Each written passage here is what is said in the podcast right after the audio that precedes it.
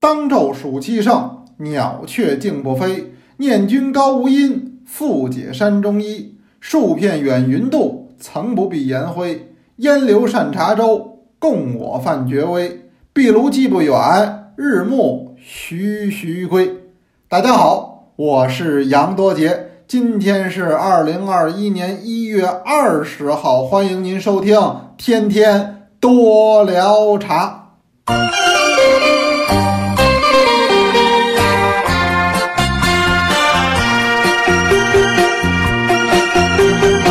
那天呢，我聊了一次广东的这个茶楼，聊的是星期美点。呃，有同学就说了，我看都留言。说这绝对得吃完了饭再听，为什么呢？它忒馋人了。那没办法啊，茶楼里边，尤其是这个广东的茶楼、粤港澳地区的茶楼，它那哪儿是喝茶呀？一半是喝茶，一半是美食。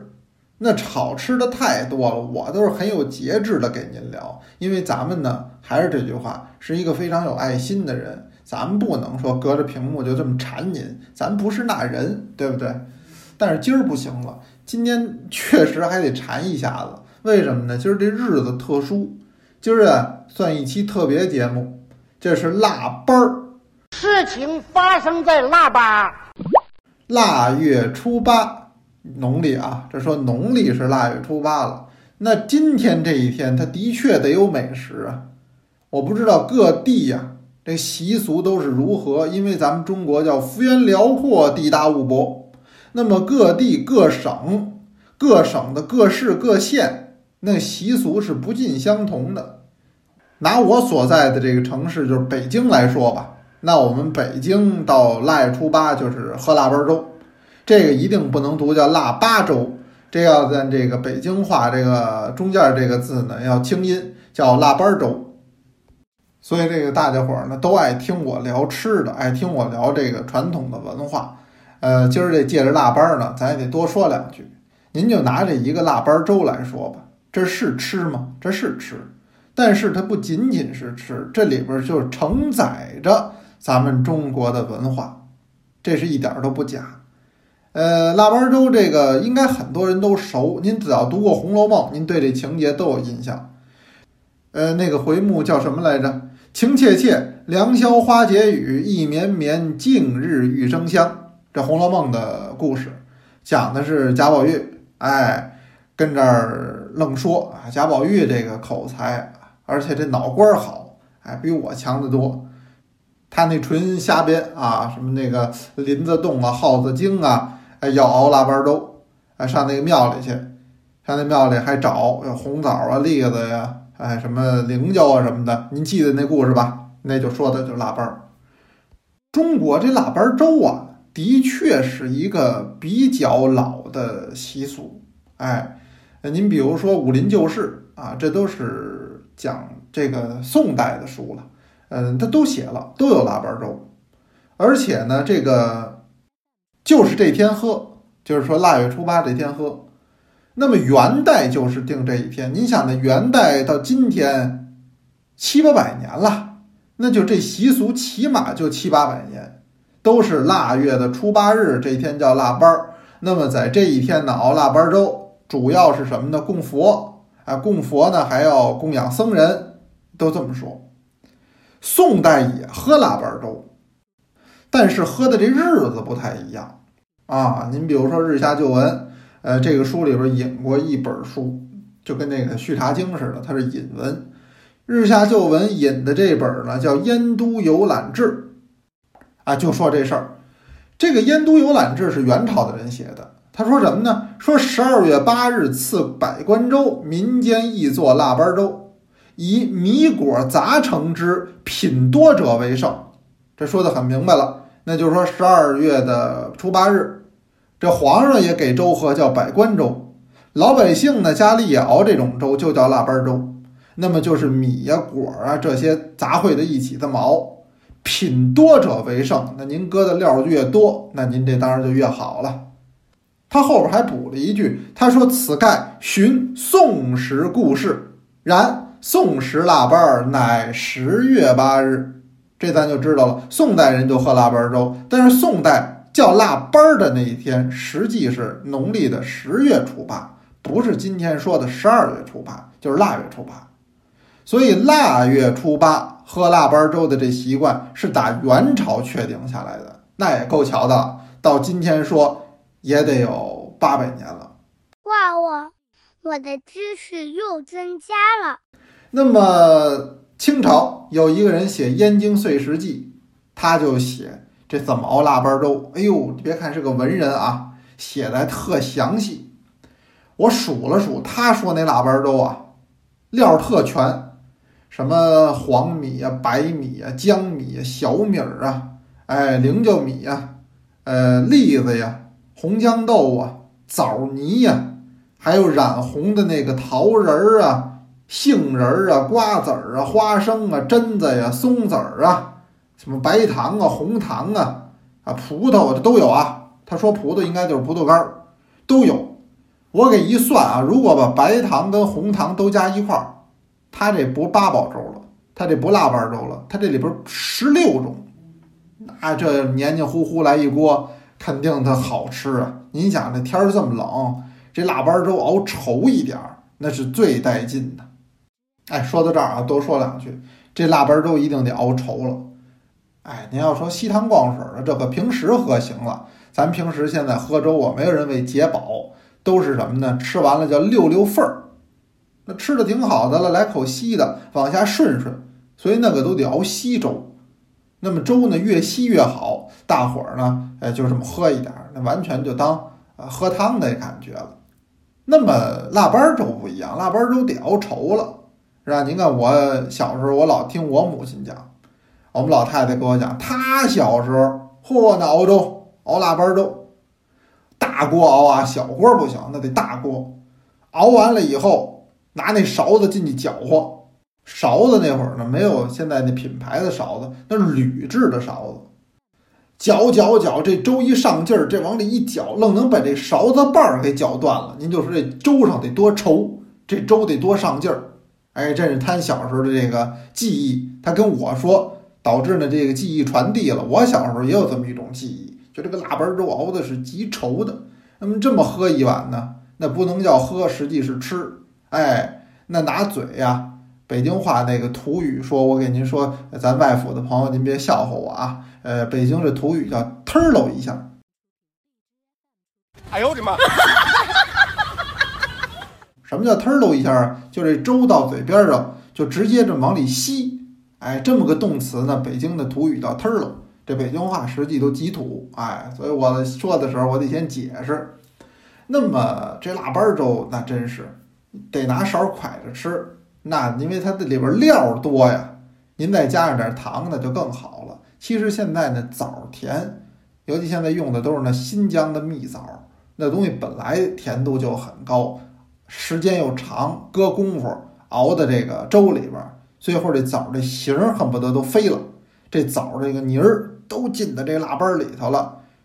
它这和田大蜜枣啊，跟这金丝枣还不一样。它实际这种大枣啊，它就给这粥提甜，所以您现在就不搁糖，这个味道也是很好的了。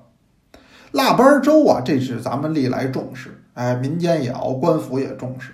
我给您说一真事儿，这个是我读《光绪顺天府志》的时候我看到的，看的时候我都觉得挺惊讶的。您可能不能想象，就这一个小小腊八粥，中国人多重视的。《光绪顺天府志》怎么说呢？他说：“这腊八粥啊，也叫八宝粥。这话实际对，它因为它东西多呀，是腊月初八熬。这个北京啊，因为它是帝都，它有皇上，那么就存在着一个皇家熬或者一个叫官方熬的这么个概念。那么清朝的时候，这个皇家熬八宝粥或者熬这腊八粥，这在哪儿熬呢？在雍和宫熬。这地方现在还有啊，就是地坛往南边一点儿。”现在您北京坐地铁，二号线、五号线都有这站，叫雍和宫。要是有外府的朋友，您来北京，我建议您去看看。那不是说，呃，去这个庙里一定要拜啊，咱就看看这个古迹也是很好的。这原来是雍亲王府，哎，四碑了胤禛，后来当了皇上，这地儿不能住人了，那么就改叫雍和宫。它是个皇庙，哎，什么叫皇庙呢？我们北京这庙呢分青黄两种，那么黄庙呢，按今天的话说就是喇嘛庙，因为这个清朝是满族统治，这个满族和蒙古的这个上层，他宠信的这个佛教呢，呃是这个喇嘛教的这个佛教，所以它呢有很多我们叫黄庙。这个雍和宫是官方熬腊八粥的地方，您知道重视到什么程度呢？就每年啊，我一说这我都想乐，熬这腊八粥，皇上得专门派大臣监视，哎，就是说得有一监工的大臣。现在你想这场景都不好想，腊月初八的北京，黑灯瞎火，北风呼号，哎呦，到晚上，你想想，那么等于凌晨就忙活，这个寺庙里的这个喇嘛僧人，那开始备料啊。因为他熬都是大锅熬，他这一锅呀熬上百斤呢，这粥啊得熬上百斤。那么他们在这儿忙活着，这边上呢还得有一个穿着貂褂、挂着朝珠、戴着大红顶子，那么这么一个大臣在边上还得非常正式的、隆重的监视这帮人熬粥，好严格呀！你说这个画面，今天的人不能想象，说不就是个吃吗？至于这么重视吗？我开篇就说了，吃喝无小事。您拿这个吃的文化，还有咱们像茶文化，这是喝的文化，它都直接承载着咱们中国人的文化，也主导着中国人的生活。所以您看，就这一碗粥，刚才我引了这么多文人的这个文献给您聊，大家都那么认真的记录它。都对这事儿那么认真，那么重视，熬得那么精美，那么富有情趣。所以有人说中国菜叫色香味形，这是四大元素。后来有人补上说叫色香味形气，就还得有一个美食配美气，这都对。但是我说这五个字儿咱不变，后边您还得加一个字儿，加一什么字儿啊？加一个情字儿。它就是情趣情调，是生活的趣味。中国人是世界上最热爱生活的民族。那么，不管是满汉全席还是清粥小菜，咱们中国人都能把它吃的是津津有味儿，都能在里边大做文章。你看，就这一碗腊八粥，这里边有多少事儿能说呀？这就是咱中国人的生活态度，也是咱们的老祖先。传给咱们的宝贵的生活智慧。有人说了，那杨老师，您刚才说半天了，这净喝粥了，您老是馋我们。那咱这个茶里边有没有跟这腊八粥有类似的？这您得沾上点边儿啊，咱这是天天多聊茶呀。我还真不是生拉硬拽，还真能沾上边儿。您知道我一聊腊八粥，我第一个想起谁来了？真的，我第一个就想起西门庆来了。我怎么想起他来了啊？想起西门庆，想起《金瓶梅》来了。《金瓶梅》里边喝茶，我不知道哪位注意过，那茶叶真的都得算八宝茶。你不有八宝粥吗？我这有八宝茶，那个料搁的那个足啊，不是单喝茶叶。您看那西门庆他们家，绝不是单喝茶叶，那个茶里边东西多了去了。您比如第三回喝一种叫胡桃松子泡茶。第七回有一个蜜饯金桔子泡茶，第十二回有一个盐笋芝麻苜蓿泡茶，第十五回喝的是玫瑰坡卤瓜仁泡茶，第六十八回还有叫瓜仁栗丝盐笋芝麻玫瑰泡茶。您说这多少样东西？所以他说他有八宝粥，我说那我们有八宝茶呀，八宝都拦不住。原来我给各位说过哈，可能新同学都忘了。那么《金瓶梅》，您家里有这书啊？您您您可以翻一翻，您家里应该有这么一本书。哎，《金瓶梅》这书写的极好。它一方面呢，它是这个小说；另一方面是晚明生活的长卷，写的很细。穿什么衣服，吃什么饭，出门坐什么轿，回家坐什么椅，没有他不写的，这很好看。您翻这《金瓶梅》七十二回有这么一茬，那好名儿太长了，我给您说说啊。